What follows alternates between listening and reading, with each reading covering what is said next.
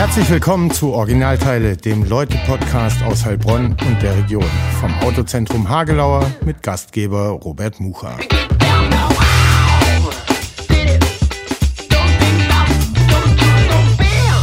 Hallo zu Folge 21 vom Originalteile-Podcast, dem Leute-Podcast aus Heilbronn und der Region. Heute, nee, und was muss ich noch sagen, vom Autozentrum Hagelauer mit mir als Gastgeber, dass wir das auch nicht vergessen haben. Und zu Gast bei mir ist heute Daniel Schütt, ähm, war lange Leiter des Popbüros Heilbronn-Franken und leitet jetzt die neue Maschinenfabrik in Heilbronn die wird oder ist schon das soziokulturelle Zentrum, für das er sein Leben lang gekämpft hat. Herzlich willkommen, Daniel. Schön, dass du da bist, ein paar Tage vor Vernissage hier am Samstag. Ja, ich freue mich auch sehr für die Einladung in unsere eigenen Räumlichkeiten, weil eigentlich seid ja ihr eher zu Gast in der Maschinenfabrik. Ähm, aber umso, umso besser, du hast schon angesprochen, großer Traum geht in Erfüllung am 31.07. mit der Eröffnung der Ausstellung Kunst in Zeiten der Pandemie Extended. Also es erwartet uns mehr als Bilder, auch Skulpturen. Es erwarten uns äh, Text- und Wortbeiträge. Wir gestalten den Innenhof mit Graffiti um. Da wird einiges geboten sein. Schaut einfach auf der Homepage. Das gesamte Programm findet sich dort in Kürze. Sprechen wir nachher auch noch mal kurz drüber. Ich wollte äh, gerade direkt fragen, warum lügst du, als du gesagt hast, schön, dass ihr da seid, weil wir mussten dich hart überreden, weil du so viel zu tun hast gerade.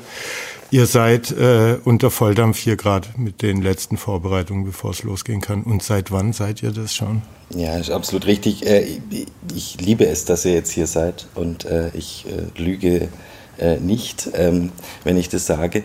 Wir haben nur eigentlich eine ganz äh, krasse Situation insgesamt hinter uns, weil wir ja jetzt alles, was wir hier im Gebäude machen, das erste Mal machen. Und dazu kommt nicht, dass wir äh, zweieinhalbtausend Quadratmeter auf links drehen mussten in, im vergangenen halben Jahr, sondern eben auch die ganze äh, Trägerstruktur neu aufbauen. Ähm, man schließt nur einmal einen Telefonvertrag ab, man muss sich nur einmal um die Inventarversicherungen kümmern. Bei uns kommt das halt eben alles zusammen, gerade deswegen bald sich's. Und klar, mit der Ausstellung, da haben wir, da haben wir mit dieser Riesenresonanz, die wir bekommen haben, nachdem wir das einmal im Arbeitskreis Kultur erwähnt haben, gesagt haben, 2021, zweiter Corona-Kultursommer sozusagen, gibt es noch mehr als Bühnen, die man bespielen kann, muss man nicht auch für andere Sparten was tun. Und haben gesagt, gut, lärmschutzmäßig können wir hier noch keine Rock'n'Roll-Bühne machen. Ähm, wollen wir auch nicht, weil wir den Anwohnern ja auch nicht auf die Nerven gehen wollen. Ähm, aber wir haben Platz und das hatten wir dann so in den, in den Arbeitskreis gegeben und äh, gesagt, meldet euch bei Bedarf und äh, die Rückmeldungen waren dann so schnell da und so viele gute Ideen, ähm, dass aus einer kleinen Ausstellung eine immer größere wurde und nachdem dann ähm, verschiedene Unterstützer, äh, die ich weiß nicht, ob die ihren Namen nicht nennen darf, aber uns auch die, die Geldmittel zur Verfügung gestellt haben, dass wir es umsetzen konnten in der Größe, ähm, hat sich das halt immer weiter aufgebläht und dann tut es also fällt es einem immer brutal schwer, dann irgendwo einen Riegel vorzuschieben, wenn man so von kreativen Ideen ähm, ja, förmlich überflutet wird, dann irgendwie einen Schlussstrich zu ziehen und dann zu sagen, oh, wir hätten dich gerne dabei gehabt, aber wir haben halt gestern wirklich final, die finale Deadline der Deadline, der ganz finalen dann so für uns abgehakt und ab jetzt geht gar nichts mehr, weil jeder äh, Zentimeter der Halle belegt war. Wir haben dann, wir haben dann irgendwann angefangen, das äh, Foyer noch mit einzubeziehen. Als das auch belegt war, haben wir noch im Café begonnen, äh, Teile der Ausstellung auszulagern, wenn man so möchte. Und dann war es irgendwann ähm, ja, einfach notwendig, einen Schlussstrich zu ziehen. Und wenn man den Anspruch eben hat, die, die Szene zu unterstützen und, und die Hardware zu sein für die, für die tolle Software, die wir in Heilbronn haben, dann fällt einem das unheimlich schwer und ähm, hat uns aber jetzt auch gezeigt, dass im Bereich der Bildenden Kunst unheimlich viel auch freie Kultur in Heilbronn herrscht. Und mhm. ähm, äh, deswegen ist das für uns eine, eine, ja, eine Konsequenz eigentlich des letzten Sommers und, und eine schöne Sache für die Kulturszene diesem Sommer. Und das verursacht natürlich viel Arbeit, die dann am 31.07. getan sein muss, sonst äh, wird schwierig, aber wir sind ganz guter Dinge, dass wir es hinkriegen. Genau, jetzt am 31.07. geht's los. Wir sprechen nachher nochmal drüber. Wie lang geht die Ausstellung, die es jetzt am Samstag, für die Leute, die es jetzt am Samstag nicht schaffen? Die geht bis 22. August. Wir haben ähm, immer offen, außer Montag und Dienstag. Äh, immer in den Abendstunden und an Wochenenden, also von 16 bis 20 Uhr und an den Wochenenden immer noch zusätzliche Aktionen, also Open-Air-Ateliers, Werkstattgespräche äh, und dergleichen mehr. Mhm. Jetzt äh, wollen wir, oder ich zumindest auch ein bisschen wissen, äh, wer bist du, was hast du gemacht, bevor du dich für die Popkultur und Jugendkulturförderung in Heilbronn engagiert hast und dann auch das alles weitergetrieben hast, dass tatsächlich äh, Heilbronn jetzt als letzte Großstadt in Baden-Württemberg äh, sein soziokulturelles Zentrum bekommt. Du bist ursprünglich aus Schweigern, hast dort deine Jugend verbracht oder bist dann schon viel in den Heilbronner Clubs abgehangen? Wie war das? Es ist absolut richtig, dass ich aus Schweigern komme äh, und äh, seit meinem ersten Lebensjahr mit äh, Studienunterbrechungen äh, auch dort wohnte. Ich habe jetzt neben meinem Elternhaus ein Haus gekauft und das in den letzten Jahren renoviert. Ähm, also du renovierst privat und beruflich? Äh, genau, immer. Wenn es was zu renovieren gibt, ähm, nein. Ähm, also da äh, äh, ja, lässt sich nicht wählen. Wir waren äh, äh, in, in, in Schweigern ähm, irgendwann an einem Punkt, so das ist dann so ein bisschen angefangen ähm, nach der Schulzeit, dass, dass ein paar Menschen sich zusammengefunden hatten und auch gesagt haben, ey, so diese SMV-Rockkonzerte, die man vielleicht in der Aula ähm, äh, organisiert hatte, so fing es damals bei mir an, weil es ja immer ein paar Menschen geben muss, die auch hinter der Bühne gucken, äh, dass das, was auf der Bühne passiert, funktioniert. Ähm, und dann hatten wir da irgendwann nach dem Abi äh, tatsächlich in Schweigern ähm, gesagt, Mensch, das wäre doch schön, wenn es irgendeine Struktur gäbe, äh, mit der man solche Sachen auch außerhalb vom schulischen Rahmen sozusagen machen könnte. Und dann bin ich mit ein paar Freunden auf die Idee gekommen, einen Kulturverein zu gründen. Äh, den gibt es bis heute, der heißt Kulturwerk Orange. Ähm, macht heute noch wirklich, wenn Stadtfeste stattfinden dürfen. Ja. Ähm, also eins haben wir jetzt auch absagen müssen, da hätten wir uns auch mit einem großen Programm beteiligt. Aber bis heute äh, schaut das Kulturwerk eben, dass man ein bisschen auch auf dem Land äh, Kunst und Kultur nach vorne stellt und zwar immer mit der, mit der Prämisse eben äh, Nachwuchsförderung zu betreiben. Also es war eher so ein, so ein jugendkulturelles Ding. Das heißt, wir haben irgendwie so mit, mit 19 habe ich, glaube ich, den ersten Proberaum vermietet als Verein. Also da sind wir dann ins Rathaus und haben gesagt, wir haben in, in Schweigern haben wir ganz viele Bands, es waren fünf. Äh, und wir brauchen Proberäume. Viel für Schweigern. Viel für Schweigern. Schweigern hat äh, einige, einige Bands, ja. Ähm, und dann äh, hat, die, hat die Stadt gesagt, ja, wir hätten da noch so ein Haus und da einen Keller und wenn ihr das als, wir würden das nicht einer Band vermieten, aber wenn ihr ein Verein seid und ihr habt dann sicher, sicherlich auch Versicherungen und ich als Beamtenkind, natürlich haben wir Versicherungen und ähm, ja, dann haben wir dieses, äh, diesen Proberaum sozusagen angemietet und an mehrere Bands untervermietet. Das Haus wurde irgendwann abgerissen und Kindergarten draufgebaut. Aber so fing das damals an und ähm, ja, und dann hatten wir eben nach, nach dem Abi ein, damals hieß das Sommernachtsfestival, haben wir in, in zwei, zwei Ausgaben Open Air Festival. Ähm, ich glaube ich 19 Jahre alt damals haben wir da in Schweigern äh, ein Open Air Festival gemacht, so mit unserer Blauäugigkeit ähm, sind wir da rein und gesagt, ja, soll schon passieren. Also wenn solche Dinge daneben gegangen wären zum damaligen Zeitpunkt, ähm, ja, schon, war, war, schon Rock'n'Roll irgendwie. Und naja, dann ist das, ist das irgendwie weiter gewachsen. Wir sind dann mit dem, mit dem Verein, wollten wir dann irgendwann schauen, wie können wir uns da besser absichern, wo können wir Unterstützung finden. Und dann haben wir ähm, in, in Heilbronn den Stadt- und Kreisjugendring ausgemacht als, als ähm, Organisation, die die äh, Jugendarbeit fördert und wir als jugendkultureller Verein ähm, und dann sagt, gut, dann befragen wir die mal, weil auf der Homepage stand, äh, von uns könnt ihr beraten, gefördert und so weiter werden. Und dann habe ich da angerufen und dann meinten die, ja super, werdet doch Mitglied. Und dann habe ich mir die Seite ein bisschen genauer angeguckt. Ich habe zu dem Zeitpunkt damals Soziologie in Heidelberg studiert und war da so im, ähm, war ja irgendwann so nach dem, kurz vor Ende im Grundstudium, habe ich dann so gedacht, oh, das so deine ganze, dein ganzer Lebensinhalt sein soll. Mhm. Ähm, ja, seltsam. Und dann wurde aus diesem Hobby, dem Kulturwerk, was ich zu dem äh, Zeitpunkt recht intensiv dann ausgeübt hatte, ne, wenn man Student ist, damals zumindest noch, hatte man unheimlich viel Zeit. Ähm, und ja, und dann habe ich auf der Seite vom Jugendring äh, gesehen, dass die halt eben duale Studiengänge ähm, Sozialpädagogik haben und dass der Jugendring ja auch eine ziemlich große Vergangenheit äh, jugendkultureller Natur hat. Also das sind ja im Weiblinger Haus früher und auch bei, dem, äh, bei, verschiedenen Festen hier in Heilbronn war ja der Jugendring immer einer der, äh, äh ja, der Akteure im Prinzip. Die Kann man da was im Haus der Stadtgeschichte auch nachschauen oder finden? Oder ist das eher bei euch so? Also im Jugendring gibt es ein, ein, mega spannendes Archiv. Mhm. Äh, also da habe ich mich teilweise mal... Ähm, ja, wochenlang ist jetzt übertrieben, aber schon mal den einen oder anderen Tag eingeschlossen und habe mir die ganzen alten Unterlagen äh, mhm. rausgesucht. Äh, da, da waren dann Gesprächsprotokolle zwischen den Vorläufern, die dann zum Kulturforum Brackenheim wurden und auch so die, die ersten Kooperationen mit dem Kulturtage e.V. und dem, das, was man jetzt als Folk im Schlosshof äh, mhm. oder Black Sheep Festival kennt. Und da hat sich mir so diese Welt erschlossen mhm. ähm, aus einem Zeitraum, wo ich halt vielleicht im besten Fall, ähm, naja, vielleicht noch nie mal laufen konnte.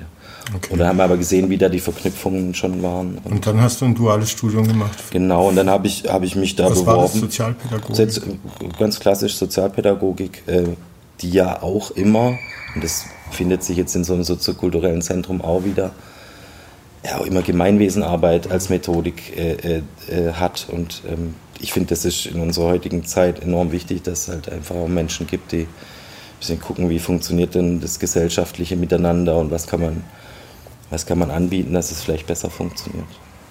Ich habe zwei äh, Vokabeln gerade aufhorchen lassen. Ähm, einmal, es muss ja jemanden geben, oder, äh, äh, der hinter der Bühne schaut, dass auf der Bühne ähm, das funktioniert und läuft.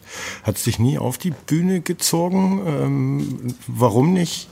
Äh, nein, und das liegt an meiner konsequenten, an meinem konsequenten Untalent für die Bühne. Es ist wirklich unglaublich, dass in unserer Familie, ich habe noch einen äh, Bruder, der arbeitet auch hier in der Maschinenfabrik. Ähm, ja, so, der, der macht Sachen an jedem Instrument, was man in die Hand drückt, aber mir ist das irgendwie nicht zuteil geworden. Okay. Dass sich so dieser Genpool irgendwie falsch verlagert im Zusammenhang. Und dann, ich habe dich ja in den letzten Jahren kennengelernt als jemand, der sich auch sehr viel hier mit der Stadtverwaltung und der Lokalpolitik auseinandersetzt. Jetzt hast du gerade erzählt, was ich nicht wusste, Beamtenkind. Was waren deine Eltern von Beruf? Also meine Mutter ist immer noch Schulleiterin und mein Vater ähm, war in der Rosenau ähm, damals Hauptschule ähm, Lehrer über lange Jahre und äh, später dann in der schulpsychologischen Beratungsstelle und Anti-Mobbing-Beauftragter und solche Dinge hat er getan. Weil ich mich gerade gefragt hatte, ob du es sozusagen in die Wiege gelegt bekommen hast, dich mit Verwaltungen und Verordnungen und Anträgen auseinanderzusetzen. Weil so habe ich es einfach jetzt die letzten, weiß nicht, vielleicht fünf Jahre, so, wo ich den Kampf um dieses soziokulturelle Zentrum miterlebt habe und da hast du ja wahrscheinlich wie kein zweiter Heilbronner äh, Anträge durchformuliert, ausgefüllt, umformuliert, verhandelt mit Stadtverwaltungen, Ämtern, äh, Kulturvereinen etc. pp. Das ist ja eine Wahnsinns, wahrscheinlich diplomatische, aber auch koordinative Leistung. Liegt dir das im Blut?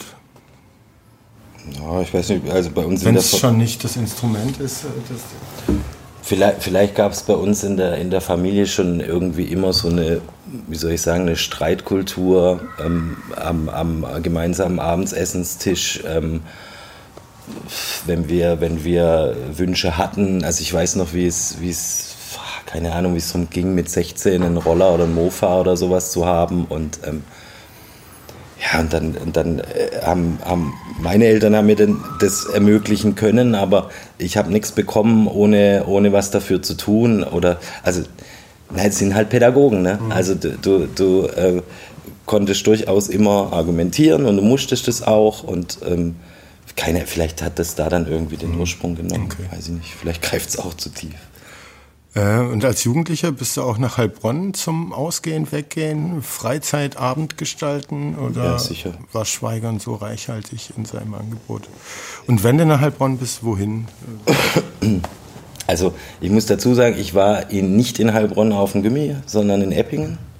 Ähm, das war damals, weil meine große Schwester schon dort war, äh, irgendwie die naheliegendere äh, Konsequenz. Und in Schweigern wohnst du ja in beide Richtungen gleich weit entfernt. Ähm, aber wenn man sich jetzt kulturell sozialisieren lassen möchte und in Schweigern wohnt, dann zieht einen nicht nach Schweigern direkt oder in Richtung Eppingen, sondern dann eben ein paar Stationen weiter Richtung Karlsruhe, Heidelberg oder aber natürlich auch nach Heilbronn. Und ähm, als Jugendlicher, klar. Da sind wir damals noch mit der, mit der Bahn. Ne? S-Bahn kam dann später. Die also die ersten Jahre, die wir in Heilbronn weg sind, sind wir, glaube ich, immer mit der Bahn reingefahren noch. Da gab es noch Raucherabteile in der, obwohl ich jetzt echt nicht alt bin, aber das war, äh, war da also oder verhältnismäßig nicht alt bin. Und wo ich da gerne war, ja, äh, das Mobilat hat meine Jugend geprägt, muss ich mal sagen. Also eher die alternativen äh, Dinge. Und was ich tatsächlich auch viel mitgenommen habe, weil es zum damaligen Zeitpunkt noch viel mehr Angebot gab, waren eben auch schon die Konzerte, die in Jugendhäusern stattgefunden mhm. haben. Auch so in Weinsberg zum Beispiel war enorm viel los, was das anging. Und ähm, ja, also mich hat dieses reine, wir gehen wohin und also das ist auch schön gewesen, wohin gehen, sich unterhalten, was trinken, aber mich hat äh, beim Weggehen eher fasziniert, eine kulturelle Erfahrung zu machen. Das hatte ich damals vielleicht nicht so formuliert, aber retrospektiv betrachtet, ja, ging es darum, eben nicht nur, nicht, nur, nicht nur die Unterhaltung zu suchen, sondern eben auch die, die Kulturszene zu erleben. Und da, ja, wisst ihr genau und alle Hörer wahrscheinlich, wo in Heilbronn ähm, zu dem äh, Zeitpunkt was geboten war, wo es weniger geboten war und wo es auch ein bisschen also heutzutage jetzt ein bisschen weniger ist. Also ich erinnere mich zum Beispiel noch an den Laube Band Support und so. Da waren wir zum Beispiel bei jedem Konzert und da habe ich, glaube ich, das erste Mal in meinem Leben äh, die Distillery Reds gesehen in der Vorgängerband. Äh, der, ähm, ein Mitglied dieser äh, Gruppe arbeitet mittlerweile hier in der Maschinenfabrik. Er war damals noch jünger als wir und wir hatten die dann gebucht für eine, für eine Veranstaltung in Schweigern. Äh, und da, da, da fand damals auch noch sehr viel Live-Musik in der Also magst du auch Live-Musik mehr als so ein äh, Auflege-Clubabend? Das kommt auf die Stimmung an, aber wenn ich jetzt, ähm, ich meine, jetzt gerade sehne ich mich nach Live-Musik brutal. Also mir fehlt das und das ist auch, wenn ich meine, also wenn ich meine Freizeit jenseits der Familie äh, gestalten kann, dann suche ich mir ein Konzert, wo ich hingehe, auf jeden Fall. Ja. Mhm. Aber das heißt nicht, dass äh, ein schöner Clubabend nicht auch mal spannend sein kann. Was ich mich die, ja schon äh, oft gefragt habe, was für Musik magst du eigentlich? Was für Mucke hörst du privat? Jetzt kann ich so sagen, alles, was im Radio läuft. Nein. Ähm, Jetzt kommt es auf den Sender an, um da noch eine qualitative Aussage hinterzu. Also ich habe das, was, was in den 90ern an, an deutschsprachigem Hip-Hop kam, sehr intensiv mitgenommen. Ähm, ähm, war aber auch schon immer sehr affin für Punkrock. Also nicht den, den, den Oi-Punk mit deutschen Texten, das natürlich irgendwo renne ich auch, aber dieser California Punkrock, so das ist mein Ding. Schwedischer Punkrock, so Millen Collins, solche Dinge, äh, die ja immer noch auf Tour sind. Äh, das, und das höre ich heute noch. Also wenn ich gute Laune brauche, fahre ich genau zu dem Sound äh, nach Heilbronn und das holt mich ab. Und ähm, heute ist das ja ein bisschen vielleicht als, als Jugendlicher, sage ich mal, da, da, fühlt man sich ja auch dann schnell einer Szene noch zugehöriger. Das war jetzt bei mir nicht intensiv, aber da war ich eher so Skatepunk und Hip-Hop und so in die Richtung. Das blieb bis heute. Ähm, mit manchen weiteren Entwicklungen der Genre kann ich jetzt nicht so viel anfangen. Ähm, ja, und ansonsten ja, das zweite Feld der Rock- und Popmusik. Ja, da decke ich ziemlich viel ab. Gab es eigentlich oder äh, ja, ein Event, ein Erlebnis, ein Ereignis, auf dem du zu Gast warst, wo es so Klick gemacht hat, was so Popkultur, Jugendkultur anging und du dann immer mehr davon wolltest, so wie bei manchen der erste Stadionbesuch und so eine Masse und Energie und dann muss man zwei Wochen später wieder hin und zwei Wochen später wieder hin. Gab es da irgendwie sowas für dich? Ja. Äh, zwei Sachen. Also das, was, äh, was mich damals fasziniert hat, wie ich das erste Mal beim Römersee war, das war mega. Also da waren wir gerade so, da gab es damals ein Konzept, glaube ich, da durfte ich dann auch schon mit 16 hin.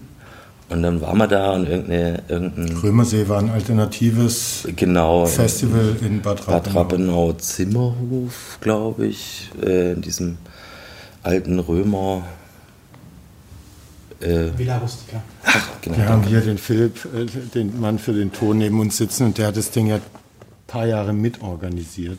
Der muss es wissen. Elf Jahre. Ja, genau.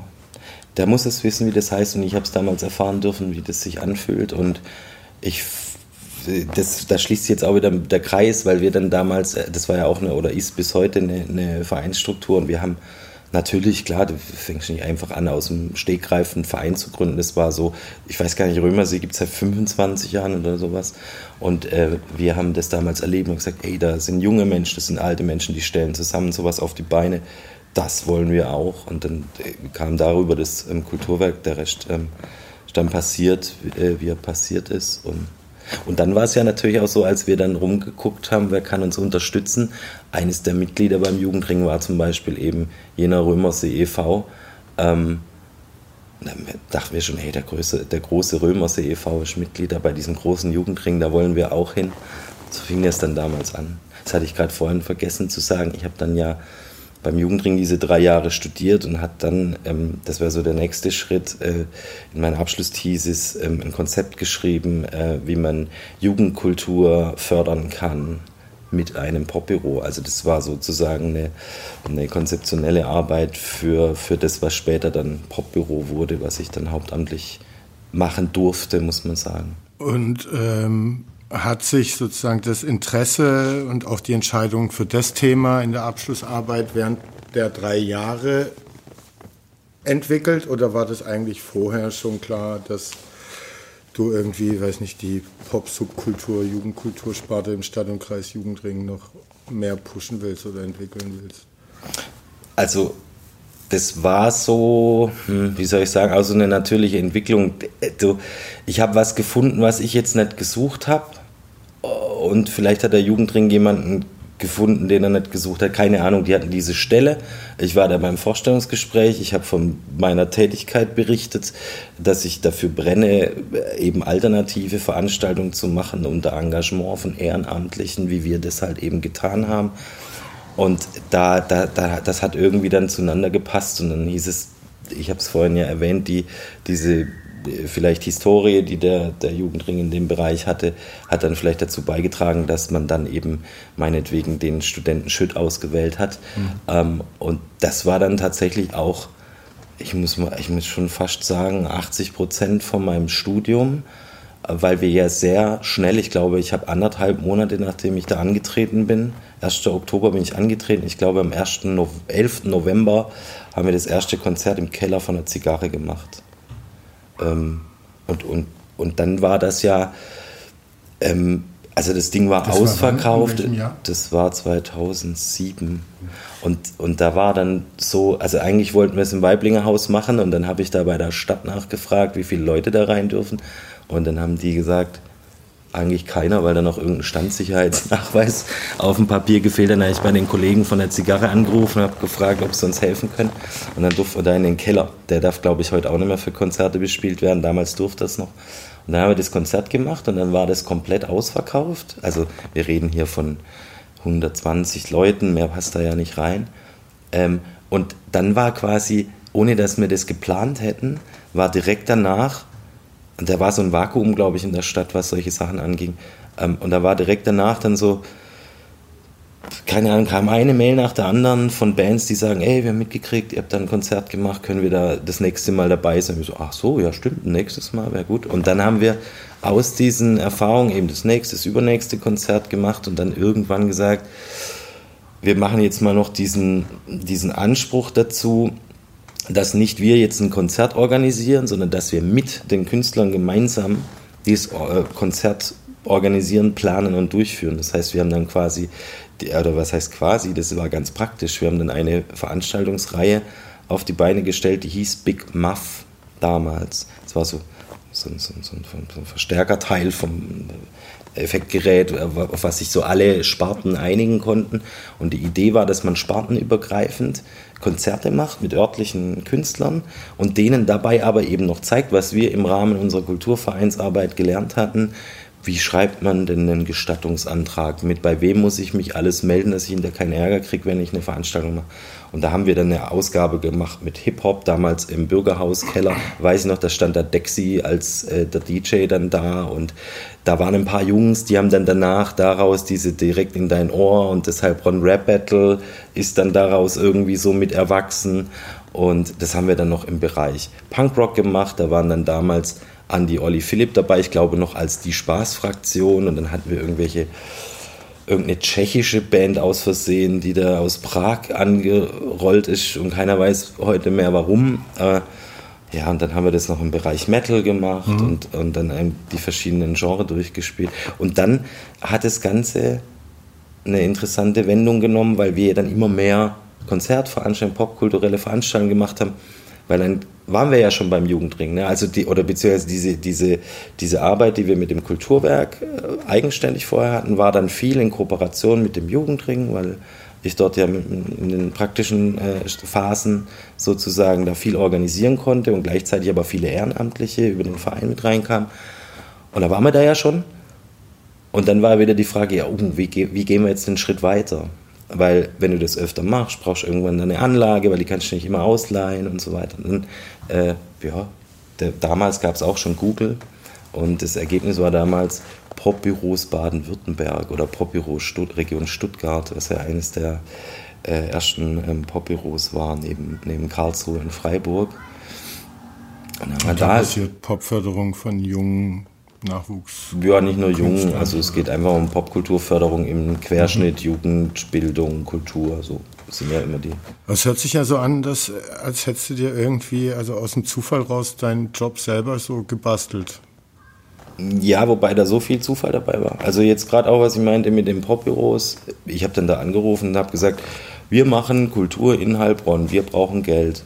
Könnt ihr uns Geld geben? Und die so, Nein, leider nicht, aber wollt ihr nicht vielleicht der regionale Ansprechpartner für Jugendkultur sein? So, warum nicht? Ja. Und daraus wurde dann ein Popbüro. Also das war kein Plan, aber vielleicht manches Zufall und so eine natürliche Entwicklung irgendwie. Mhm. Also da hat keiner einen Plan gemacht vorher, aber es ist im Badischen sagt man, das ist jetzt so Woche. Und wann gab es dann das Popbüro Heilbronn-Franken? offiziell 2009, also relativ schnell nachdem wir ähm, da begonnen ja haben. Ne? Das äh, ist ein bisschen komplizierter zu erklären. Okay, Mach dann ich, nicht.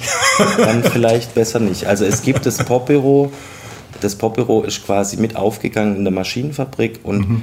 äh, hat sich quasi auf die ursprüngliche Funktion von einem Popbüro äh, rückbesonnen oder fokussiert, weil das, äh, das, das, die, das Freie Kulturzentrum vieles von dem abdeckt, was wir vorher mit dem Popbüro gemacht haben und was aber jetzt nicht originäre Aufgabe von einem mhm. Popbüro wäre. Also das Popbüro wird als Netzwerk und Anlaufstelle hier weiterhin ähm, äh, zur Verfügung stehen, aber das äh, übergeordnete Label, und das Popbüro war ja auch nicht mhm. mehr zu Beginn als ein Label, ein Begriff, ein Name, ähm, äh, das wird, wird, wird, wird fortgeführt, ähm, aber das Übergeordnete ist halt die Maschinenfabrik. Und dann gibt es hier aber Proberäume für junge Bands, wird es weiter irgendwelche Coachings, Workshops, Projekte äh, geben, die den Jungs und Mädels eben zeigen, wie steht man auf der Bühne, wie schreibt man einen Song, wie nimmt man irgendwie ein, eine EP, habe ich gelernt, macht man heute eher als LPs auf und so weiter. Also das wird alles weiter passieren unterm Dach der Maschinenfabrik. Genau. Und, und, es ist ja im Prinzip auch eine Kernaufgabe vom Kulturzentrum. Also das sind die Schnittpunkte sind da groß, das merkst du bei jeder, wenn du zu so einer Popkulturfördererrunde da irgendwo hinfährst und da alle Popförderer aus der äh, aus, aus, aus dem deutschsprachigen Raum irgendwie zusammentreffen, dann sitzen da ganz viele Vertreter von Kulturzentren ähm, äh, am Tisch, die halt eben diese Popförderung mitmachen als ein äh, Bestandteil des größeren Angebots.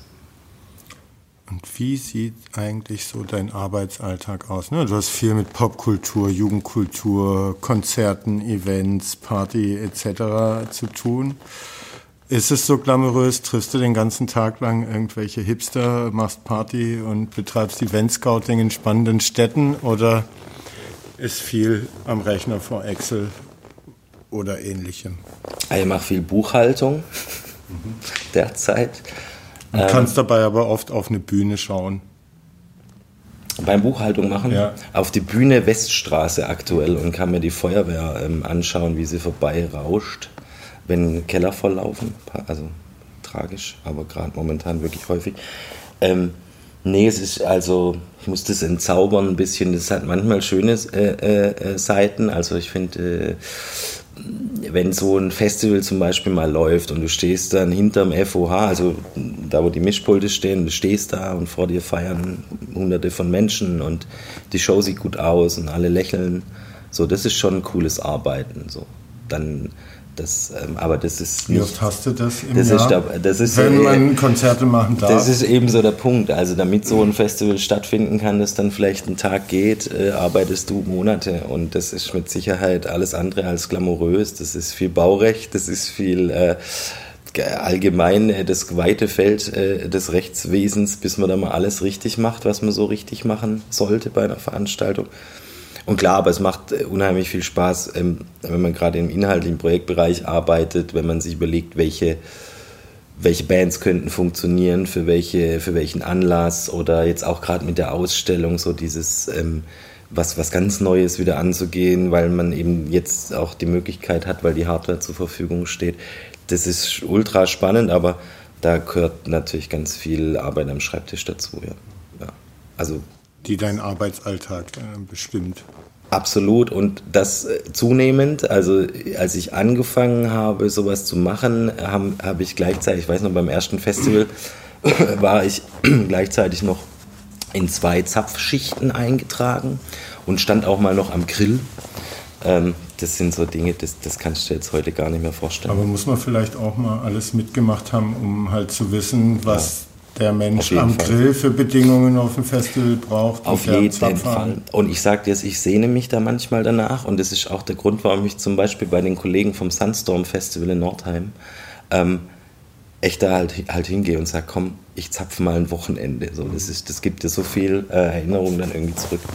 Äh, ganz klar. Das äh, muss, man, muss man erlebt haben, sonst ja.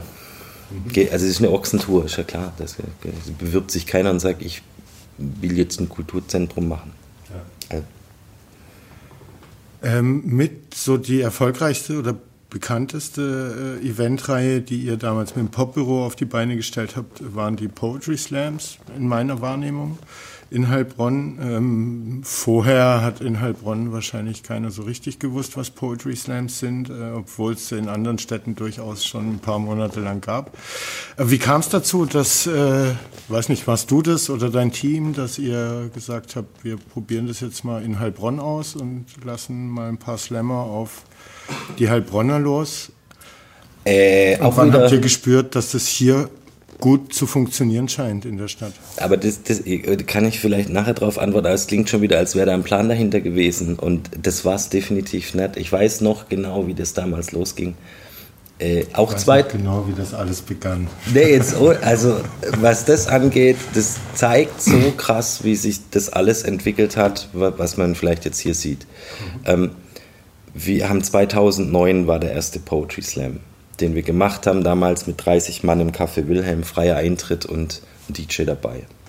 Ähm, damals war Poetry Slam in Baden-Württemberg, also ich glaube so die ersten Slams waren so 98 oder so, die in Freiburg und in Stuttgart und so, das sind so die Tübingen, ähm, die, die älteren. Und Slam ist ja immer eine Veranstaltungsreihe, also geht es ja nicht darum, ein wie ein Konzert zu machen, sondern das ist eine sich wiederholende Reihe, mhm. ein Netzwerk, Reisepoeten. Also das ist viel mehr als nur das, was das Publikum sieht, was da dahinter steckt, bis man dann auch wahrgenommen wird als Heilbronner Poetry Slam. Ähm, und wie es dazu kam, eigentlich total dementsprechend, was wir hier tun. Wir haben jährlich immer, wenn wir, weil wir viele Ehrenamtliche einfach haben, die bei Konzerten mitgeholfen haben und bei Projekten, äh, machen wir einmal im Jahr natürlich eine Weihnachtsfeier. Und äh, die haben wir im Café Wilhelm gemacht und hatten dann 2008 zur Weihnachtsfeier halt wieder mal alle Ehrenamtlichen ähm, beisammen ähm, und gefeiert und äh, weil da eben auch viele Kulturschaffende dabei sind, die Mucker und ich weiß nicht was, haben wir da immer eine Bühne, stehen Instrumente rum ähm, und man kann, wenn man möchte, zur Belustigung der anderen beitragen. Und das war dann so, dass ein Ehrenamtlicher einen Kumpel mitgebracht hatte und der meinte, ja, ich mache Poetry Slam und das heißt, man trägt Gedichte vor so, ja, mal halt. Und dann hat äh, Nektarios Vlachopoulos damals ähm, so einen Text gelesen. Der war damals. Der Mann wurde zwei Jahre später äh, irgendwie Gewinner des größten deutschsprachigen Slams. Richtig, äh, ja. Vor, ja. Äh, der damals aber auch noch nicht, weil das waren da. Zuschauern. Genau, das waren damals seine ersten zwei Texte, die er überhaupt geschrieben hatte. Mhm. Und einen davon hat er eben vorgetragen, und ich glaube sogar zwei, äh, zur späteren Stunde. Und, und dann standen wir so da und sagten, ja, krass, also uns hat das gerade abgeholt, lass uns mal so eine Veranstaltung machen. Gab es jetzt hier noch nicht, aber wir probieren das mal. Und dann haben wir halt diesen äh, ersten Poetry Slam gemacht, äh, November 2000. Nee, Blödsinn, März 2009. Nach der Weihnachtsfeier 2. Genau, das war dann ja, so Nektarios wohnt jetzt inzwischen auch in Wohnt wieder Bonn hier, wieder also bald. Er hat, glaube ich, morgen tatsächlich Schlüsselübergabe, hat er mir berichtet. Und wohnt fünf Minuten weg jetzt hier von der Maschinenfabrik. Da schließt und sich der Kreis und hat seinen Job als Lehrer gekündigt und ist äh, länger schon, als ja. professioneller Bühnenmensch äh, in der Republik unterwegs. Aber euren Slams, den Heilbronner Slams, immer noch sehr verbunden, ne? oft Moderator und so. Genau. Wie lange hat es gedauert und wann hast du gemerkt, dass der Heilbronner Slam in der Slam-Szene ein etablierter ist, der wahrgenommen wird, wo man im besten Fall gerne hinfährt auch? Also das ging schon recht schnell. Wir hatten, wie gesagt, 30 Gäste bei dem ersten Ding. Und wenn du dann was Neues machst, wo zumindest 30 Menschen sind, die, wenn man das das erste Mal hört und sieht, ist schon was echt was anderes so. Das hat man so vorher nicht erlebt, so dieses, diese Competition auf der Bühne und die, man wird ja, man muss ja nur klatschen, also tun ja immer die Hände weh bei jedem Poetry Slam und ich glaube, wenn halt dann 30 Leute 30 Leuten erzählen, dann sind 60 beim nächsten Mal exponentielles Wachstum, nicht ganz ein schlimmes Wort derzeit, aber das hat sich dann schon schnell entwickelt. Ähm, und ich glaube, so bei der fünften, sechsten Ausgabe war es dann echt schon so, dass das Café Wilhelm einfach überhaupt nicht mehr gereicht hat. Und wir teilweise, ich glaube, in der, das dürfte dann 2000 11, 12 rum gewesen sein, hatten wir teilweise mehr Leute wegschicken müssen, als den Poetry Slam angucken durften. Und dann sind wir in Bürgerhauskeller, weil man da zumindest mal irgendwie knapp 200 reinlassen durfte. Das hat aber auch nicht gereicht. Dann kam irgendwann, und ich glaube, so da fing es dann langsam an, dann kam irgendwann die, die Sparkasse auch auf uns zu, weil da wahrscheinlich irgendjemand dann halt mal da war und das gut fand und haben gemeint, Mensch, wir haben doch diese Pyramide. Und das ist ja so, wenn man so aus der Jugendkultur äh, kommt, ähm, ist so ein Poetry Slam schon was, was halt in der Sparkasse oder so funktioniert, wohingegen das Heavy Metal Konzert jetzt vielleicht dort nicht, nicht, nicht greift. Und dann haben wir diese Einladung angenommen und ähm, als dann wirklich dann das erste Mal da 550 Leute vor der Bühne saßen, da wusste ich dann schon, ähm, aber wann das jetzt genau war, kann ich dir nicht mehr sagen. Das war so ein, das hat sich konstant gesteigert und, und quasi immer so die, die, die, die Säle relativ schnell dann ausverkauft. Und der richtige Quantensprung, mh, mm, weil er nochmal eine größere Öffentlichkeit äh, verursachte, war, glaube ich, dann schon 2016 mit, der, mit den baden-württembergischen Poetry Slam Meisterschaften. Die waren im Stadttheater, ne? Da war das Finale im Großen Haus, genau, und wir hatten noch eine schöne Vorrunde gemacht äh, im Schießhaus tatsächlich. Da haben sich ganz viele gefreut über dieses schöne Ambiente und äh, in der Box waren wir noch und auch im ähm, Bürgerhauskeller.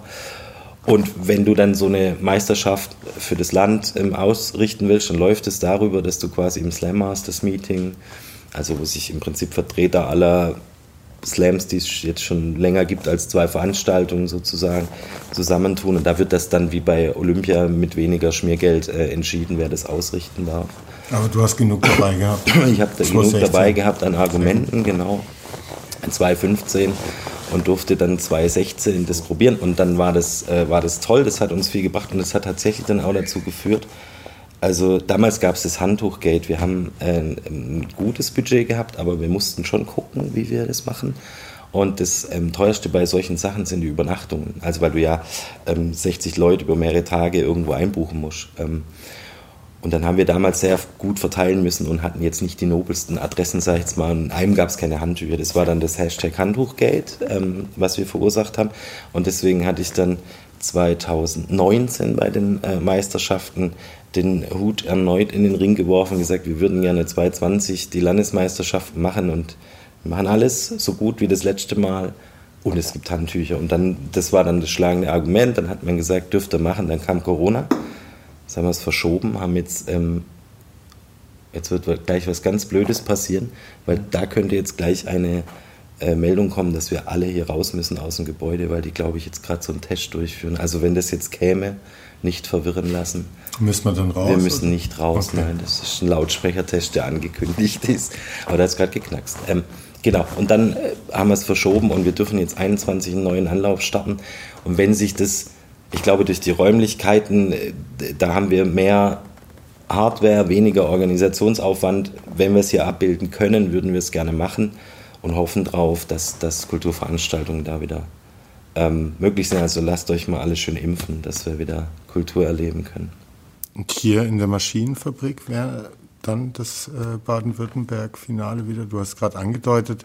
Wie kam es zum Namen? Jetzt kommen wir zur Gegenwart, nachdem wir jetzt die Vergangenheit mit Popbüro und so weiter. Das will ich noch sagen. Ich, ich bin mir noch nicht sicher, ob wir das Finale hier machen. Weil ich es schon cool fände, wenn wir, was so der Anspruch ist, Kultur und Kultur erleben als Landschaft zu sehen. Es gibt nicht nur die Subkultur, es gibt nicht nur die Hochkultur und vielleicht sind die Begriffe auch völlig falsch aber hier schöne Halbfinals zu machen, U20-Finale, wir wollen den U20-Wettbewerb ein bisschen ausbauen, weil das schon, also wir haben enorm viel Zeit und Aufwand investiert, Nachwuchs hier zu fördern. Und dann alles schön mit dem Anzug um Abendkleid ins große Haus. So. Das wäre schön, sowas auf die Beine zu stellen. Und jetzt zur Maschinenfabrik. Wie war das nochmal? Egal, ob hier das Finale oder die Halbfinals nur stattfinden. Nee, aber jetzt sind wir hier in der Gegenwart. Wir sitzen ja auch hier, haben jetzt über das Popbüro und die letzten 15 äh, Jahre oder so gequatscht. Ähm, wieso heißt das Ding nicht mehr Olga oder Olga-Zentrum? Jeder kennt den Namen, äh, so unser Semester verbindet es zumindest auch noch oder auch Jüngere äh, mit Hip-Hop Jams, Breakdance, weiß nicht, Graffiti im Innenhof und Basketball. Ähm, wieso habt ihr nicht auf den altbewährten Namen weitergesetzt? Ich glaube, schon immer wichtig, wenn ein Gebäude mh, mm, die Funktion verändert, dass man das irgendwie auch kenntlich machen muss. Ähm, dass das Olga-Jugendzentrum eine jugendkulturelle Vergangenheit hat, das sehen wir ja an jeder Ecke, an, jeder, an jedem Ende und es ist uns auch ganz wichtig, die Tradition fortzuführen. Also Graffiti in Heilbronn ohne das Olga gibt es nicht. So, oder gäbe es vielleicht auch gar nicht. Das ist auch Grund, warum es Teil unserer Ausstellung sein wird. Warum wir jetzt zusammen mit, mit der Szene ein Buch herausgegeben haben, was zehn Jahre ähm, äh, von 88 bis 98 Bilder zeigt, die in der Zeit im Olga, aber auch an anderen äh, Orten in Heilbronn erstanden sind als, als Zeitdokument sozusagen aus dem Archiv, kann man hier dann kaufen während der Ausstellung. Ähm, und das auch weiter äh, fortführen wollen. Also wir gestalten jetzt den Innenhof graffiti-artig um, verkaufen dieses Buch nicht, dass wir es verkauft haben, sondern vom Erlös wollen wir Prototypen mobiler Stellwände bauen, die man hier im Hof aufstellen kann, die vielleicht sogar, so meine Hoffnung, irgendwo Schule machen könnten. Und also ich persönlich fände es schön, wenn solche Wände auch beispielsweise am Skatepark, äh, wo die, Kult die Jugendkulturen ganz gut zusammenpassen, auftauchen würden, äh, dass es da mehr legale äh, Sprühfläche gibt. Wo kann man ähm, denn dieses Buch noch kaufen, wenn man es nicht hierher zur Ausstellung schafft? Äh, auf unserer Homepage, da basteln wir gerade, da gibt es irgendeinen Shop äh, oder. Direct Message bei den üblichen Kanälen. Dann Vorkasse bitte. Ähm, und dann schicken wir es aber gerne. Aber wenn ich jetzt äh, dir sage, äh, leg mir eins zurück, dann. Äh, dann lege ich, dir das sofort Adresse. zurück, ja. Aktuell ich kann sogar Vorkasse liefern. Sehr schön. Nee, können wir gerne machen. Ähm, genau, also das, das, das behalten wir im Hinterkopf. Und man muss ja dann auch sehen, es wird so ein bisschen arg, ähm, hm, wie sich das so entwickelt hat in Heilbronn, dass ja dann das, was als wir erfahren haben, wir sollen doch bitte Nutzungskonzept für ein freies Kulturzentrum im Gebäude in der Olgastraße schreiben. Muss man natürlich auch sagen, dass man dann den Zeitpunkt anschauen muss, was dann in dem Zeitraum hier stattfand. Mhm. Und das war jetzt nicht mehr nur kulturell geprägt. Da waren viele Vereine, den, äh, da waren äh, äh, Töpferwerkstätten und eben auch viel ganz klassische offene Jugendarbeit, die von Sozialpädagogen erbracht wurde, das ist unheimlich wichtig und es hat auch ja in der, im Weiblinger Haus jetzt ähm, wieder eine Heimat gefunden. Ähm, aber das ist jetzt nicht so dieses reine, was man vielleicht mit diesem autonomen oder autonomeren Ansatz mit dem Heilbronner Jugendhaus e.V. verbindet und wo dann noch das Ganze ein bisschen äh, in freierer Trägerschaft sozusagen war. Und deswegen war es uns wichtig, ähm, da quasi zu, sagen, äh, zu zeigen, wir, wir, wir kennen die Wurzeln des Gebäudes, wir, wir respektieren die nicht nur, sondern wir versuchen die einfließen zu lassen, wo die passen auf den Inhalt, auf die neue Funktion im Gebäude, aber dann halt wirklich auch ein, eine Art Neustart oder eine, eine neue Situation dann ähm, äh, auch plakativ ähm, anzuzeigen. Und Maschinenfabrik, weil da drüben auch mal Eisenbahnen oder Lokomotiven gebaut genau, wurden. weil wir dann die ganz alten Wurzeln nicht vergessen, weil das eben hier die alte Maschinenfabrik auch ist und äh, hier eben die großen Loks gebaut wurden. Und das ganze Areal hier, was wir jetzt sehen, wo viel Wohnbau jetzt auch dazu kam, das war früher alles Industrie. Mhm. Das hat, da waren noch viel mehr Hallen, wo Fertigung äh, betrieben wurde. Also alles, was Richtung Neckar kommt, war, war früher auch noch Industriebau. Und ähm, wir, haben, wir sind extra ins Stadtarchiv digital herabgestiegen und haben uns ähm, alte Bilder wirklich aus den Zeiten geholt. Die werden auch im Rahmen der, der Ausstellung ähm, an der einen oder anderen Stelle auftauchen, dass man so ein bisschen die Historie vom, von der Maschinenfabrik ähm, sieht. Da sagt noch keiner, dass wir das Gebäude verlassen müssen, Philipp. Aber es hat gebrummt ein wenig. Ähm, und äh, ne, das sagen ja nicht alle sofort Hurra, wenn Daniel Schütt kommt und sagt, so ein soziokulturelles Zentrum an einem Ort äh, wäre toll. Äh, und äh, da muss man ja nicht nur die Stadt, die Stadtverwaltung mitnehmen, sondern ja, hier die Leute, die vom Olga hier waren und vielleicht jetzt auch nicht auf die Idee kamen, von sich aus umzuziehen ins Weiblingerhaus, ähm, Kulturschaffende, ähm, die mit eingebunden werden wollen. Wie dick war das Brett? Wie lange hast du dran rumgebohrt? Ähm, und hattest du von Anfang an, hier ist Olga im Blick oder wärst du eigentlich woanders lieber hingegangen? Das Brett war sehr dick und nein, ich hatte das Olga nicht im Blick. Ähm, also tatsächlich haben wir ja schon lange und laut ähm, gerufen und gesagt und auch versucht, das einzubringen, dass Heilbronn ein freies Kulturzentrum braucht. Und jetzt sagen manche, naja, die Zigarre gibt es doch schon, das ist doch ein freies Kulturzentrum und so weiter. Aber wir haben halt eben gesagt, wir fordern nicht das freie Kulturzentrum des freien Kulturzentrums wegen, sondern damit es die Lücken schließen kann, die Bedarfslücken, die es in Heilbronn gibt. Es gibt und gab weiße Flecken, eben die Veranstaltungshalle für so und so viele Personen mit fest installierter äh, Technik, wo du mit einem Hip-Hop-Act reingehen kannst, äh, wo du mit einer Heavy-Metal-Band reingehen kannst und so weiter. Ähm, das kannst du, so tolle Arbeit wie in der Zigarre gemacht wird, in der Zigarre nicht machen. So, und deswegen ähm, ist es immer, immer so, äh, finde ich, wenn ich das höre, es geht hier nicht darum, wer hat jetzt äh, was erfunden oder sonst irgendwas, darum wir den Begriff soziokulturelles Zentrum nutzen oder zur Prämisse der Entwicklung von diesem Zentrum gemacht haben, ist die ganz, der ganz einfache Zusammenhang, dass das der Haushaltstitel im Land Baden-Württemberg ist und wir eine Struktur auf den Weg bringen wollten, die von der Struktur her, also sowohl die Trägerstruktur als auch das Gebäude und die Bezuschussungsart und so weiter, zumindest mal alle Kriterien erfüllt, die erfüllt sein müssen, dass man einen Antrag auf Landesförderung stellen kann. Ob man den dann kriegt, steht auf dem anderen Blatt. Aber wenn wir da jetzt gesagt hätten, wir machen das weiter als Popbüro ähm, zum Beispiel, dann, dann hätten wir uns halt disqualifiziert für eine Landesförderung. Und es gab damals schon äh, äh ganz zu Beginn äh, immer den, den, den Ansatz, die Akteure mitzunehmen. Also sowohl die Szene, also zu schauen, was sind denn die weißen Flecken, die zu definieren, zu gucken, wo man die lösen kann. Und ich habe mir sehr viele Objekte angeguckt in Heilbronn. Ähm, als auch eben die bereits vorhandenen Akteure. Also das war somit mein, mein erster Ansprechpartner, dann auch zur Zigarre zu gehen, Kontakt zu suchen. Und das sieht man jetzt auch, sind sehr viele Künstler beteiligt und äh, Zigarre, Künstlerbund bei der Ausstellung und so weiter. Um jetzt nicht was zu machen, was es schon gibt, sondern zu gucken, wie können wir die, die Fehlbedarfe ähm, ähm, vielleicht decken. Und das, das, weißt du sehr gut äh, in der IG Freien Kultur, die wir damals ähm, aus, äh, ja, gegründet hatten, haben wir, haben wir ja uns genau nach ja, nach diesem Bedarf dann umgehört und geguckt, was, was bräuchte man denn eigentlich. Und, ähm, und dann gab es so einen interessanten Moment, weil wir so viele Gebäude angeschaut hatten und dann nirgends was ähm, funktioniert. Da war immer irgendein Haken dran.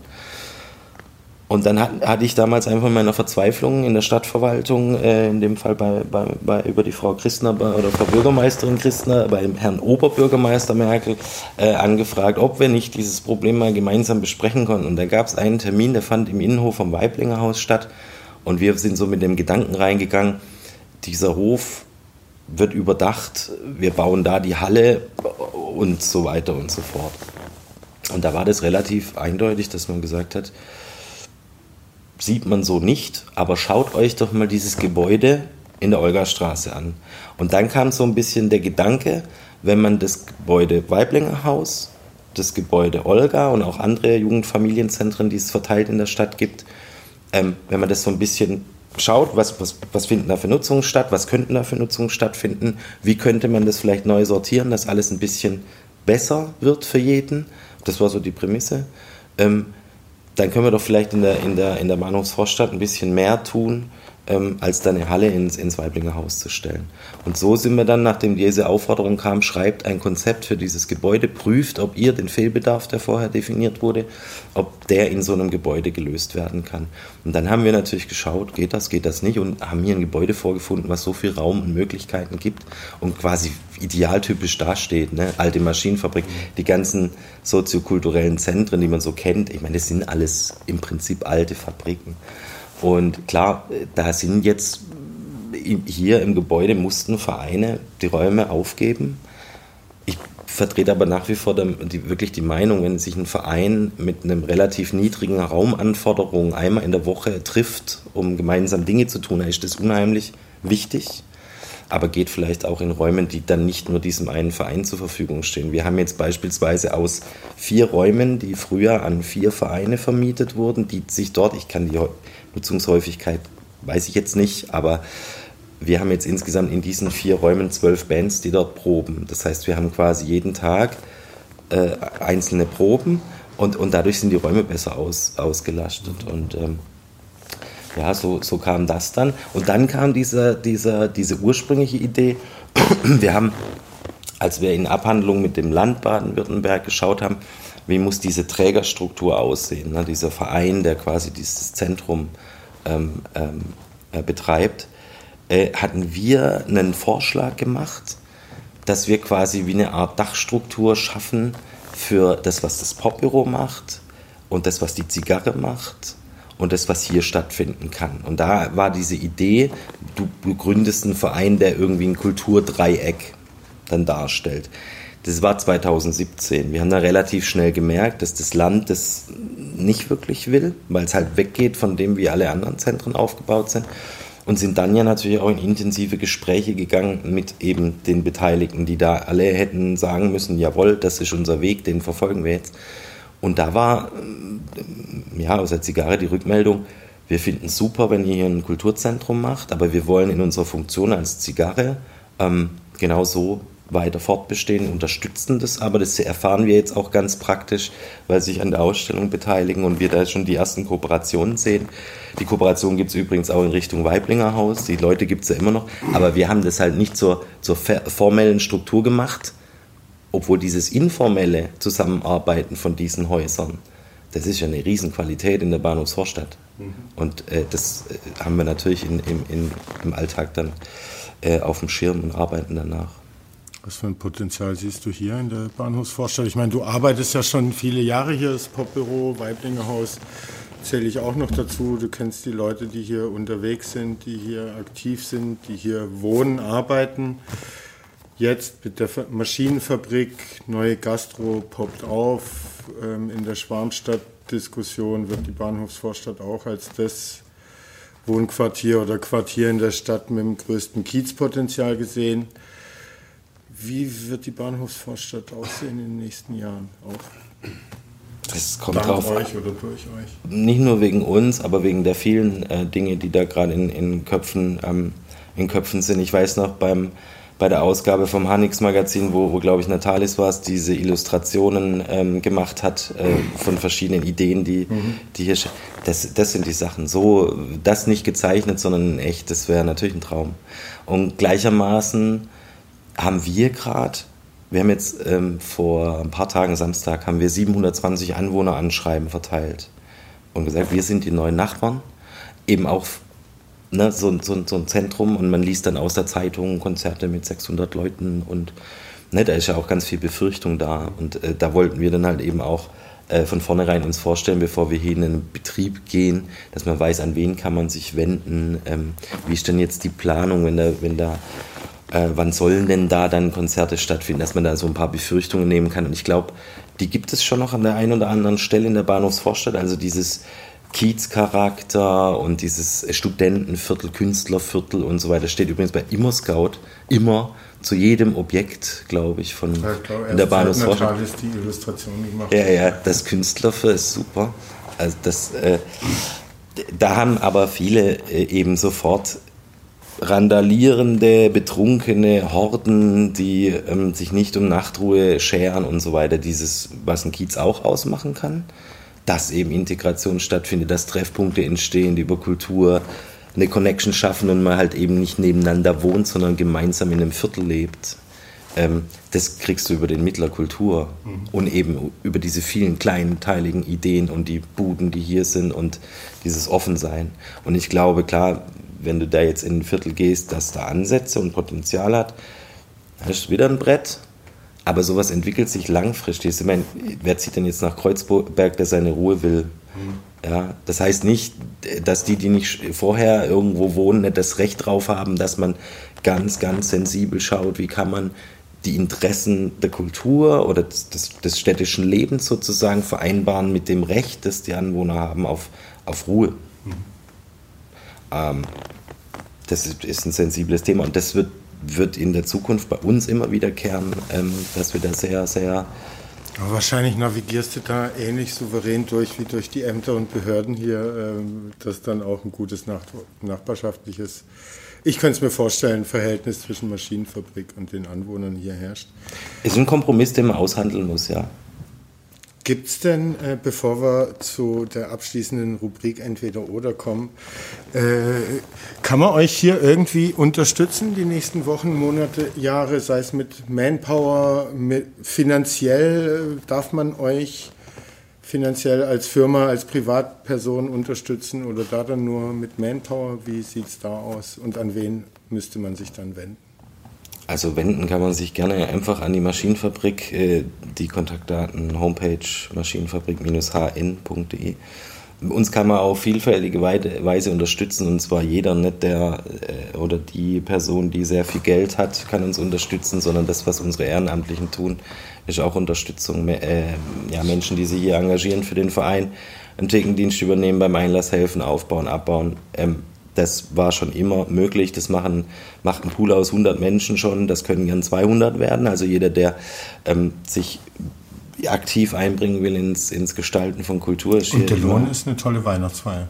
ja, richtig, und vielleicht entdeckt man eine völlig neue Kunstform dabei. Ähm, äh, es gibt dann auch, das meinte ich vorhin, wir haben eine Vereinsstruktur hier. Wir werden ähm, im Herbst dann zur ersten Mitgliederversammlung äh, rufen. Man kann bei uns Mitglied werden. Ähm, jedes Mitglied kann sich hier einbringen, kann einen ähm, Jahresbeitrag äh, entrichten, kann nach eigener Einschätzung einen reduzierten Jahresbeitrag ähm, einrichten. Die Beitragsordnung muss die Mitgliederversammlung beschließen, aber das wären 30 oder 60 Euro. Ähm, und man kann als Firma, als Privatperson auch sagen, ich werde Fördermitglied. Das wären dann mindestens 120 Euro im Jahr und nach oben natürlich keine Grenze. Äh, natürlich, wir sind gemeinnützig bzw. erfüllen die Anforderungen, weil wir jetzt frisch gegründet sind. Ähm, aber wir dürfen äh, Zuwendungsbestätigung ausstellen. Das heißt, jede Firma, jede Privatperson kann uns äh, eine Sach- oder Geldzuwendung zuteil werden lassen und wir können das dann wiederum bestätigen, dass das kam. Und ansonsten gut sprechen, interessieren, anschauen. berichten und vor allem auch vielleicht die, die, nichts damit anfangen können, erstmal anschauen, erstmal reden. Das hilft so viel. Also wir haben jetzt nach den Anwohneranschreiben eine, also ich kann es ja jetzt so sagen, eine relativ aufgebrachte E-Mail erhalten. Ähm, und da konnte man mit einer Mail ganz viel klarstellen, weil einfach die Befürchtung da war, viermal die Woche 600 Leute im Innenhof. Und es war einfach falsch verstanden oder Aber die damals. Person lebt doch auch in Heilbronn und weiß, dass das hier gar nicht möglich ist. Außer Ja. wenn es viel und draußen stattfindet. Nein, aber dann konnte man relativ schnell aufräumen und sagen, Leute, macht euch keine Sorgen vor Großkonzerten im Freien. Das sind Ausnahmesituationen, die man in Stadtteilfeste integrieren kann. Hauptaugenmerk bei solchen Veranstaltungen ist die Halle und auch das wird erst passieren, wenn die Lärmschutzmaßnahmen äh, durch, äh, durchgeführt sind. Und in dem Zusammenhang, wie man uns auch unterstützen kann, wenn man jemanden kennt, der ein Gemeinderat irgendwann entscheiden muss, weil dazu wird es kommen, ob man die Summe dann investiert, um, um gewisse bauliche Veränderungen des Lärmschutzes noch heranzutreiben. Und man ist selber überzeugt davon, dass das hier dieser, dieses Zentrum äh, werden kann, was uns vorschwebt, dann ähm, hilft da auch jede, jedes äh, Gute Zureden und das Überzeugtsein, dass das hier trotz der Anwohnernähe der richtige Ort ist. Man kann sowas ins Industriegebiet stellen, hat man kein Lärmproblem aber man hat halt auch kein Quartier, auf das man Einfluss nehmen kann und von dem man äh, beeinflusst werden kann. Und das ist ganz wichtig bei so einem Kulturzentrum, dass da von unten, von der Bevölkerung äh, Impulse kommen. Dann kommen wir zu entweder oder. Da bitte, ich, ich werfe dir zwei Begriffe hin und du sollst relativ intuitiv und spontan dich für einen entscheiden, der dir ein bisschen zumindest näher ist als der andere. Manchmal ist aber vielleicht auch klar. Also entweder oder Poetry Slam oder Konzert? Aua, Konzert. Poetry Slam schon zu viele gesehen. Top-Down oder Bottom-Up? Bottom-Up. Das Wilhelm Weiblinger Haus oder die Maschinenfabrik? Äh, nächste Frage. Mein Herz hängt schon echt am Weiblinger Haus, weil wir da so viel erlebt haben. Es war nicht intuitiv und nicht Einsatz, aber. Zählt trotzdem. Antrag stellen oder Antrag gewähren? stellen. Warum? Macht Weil, mehr Spaß zu bitten als. Nein, aber gehen? wenn du, wenn du einen Antrag stellst, heißt es, dass du kreativ eine Situation gestaltest. Und wenn du einen Antrag gewährst, machst du es nicht. Mhm. Und da ist die Antwort recht einfach. Das Argument zählt.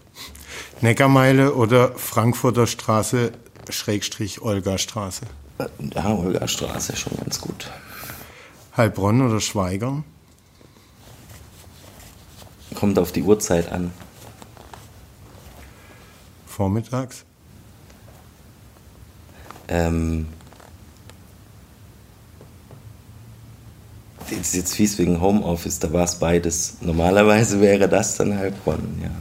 Studioalbum oder Live-Tour? Live-Tour. Rathaus oder Ordnungsamt? Das Ordnungsamt ist Teil des Rathauses. Für mich sind es zwei unterschiedliche äh, Institutionen.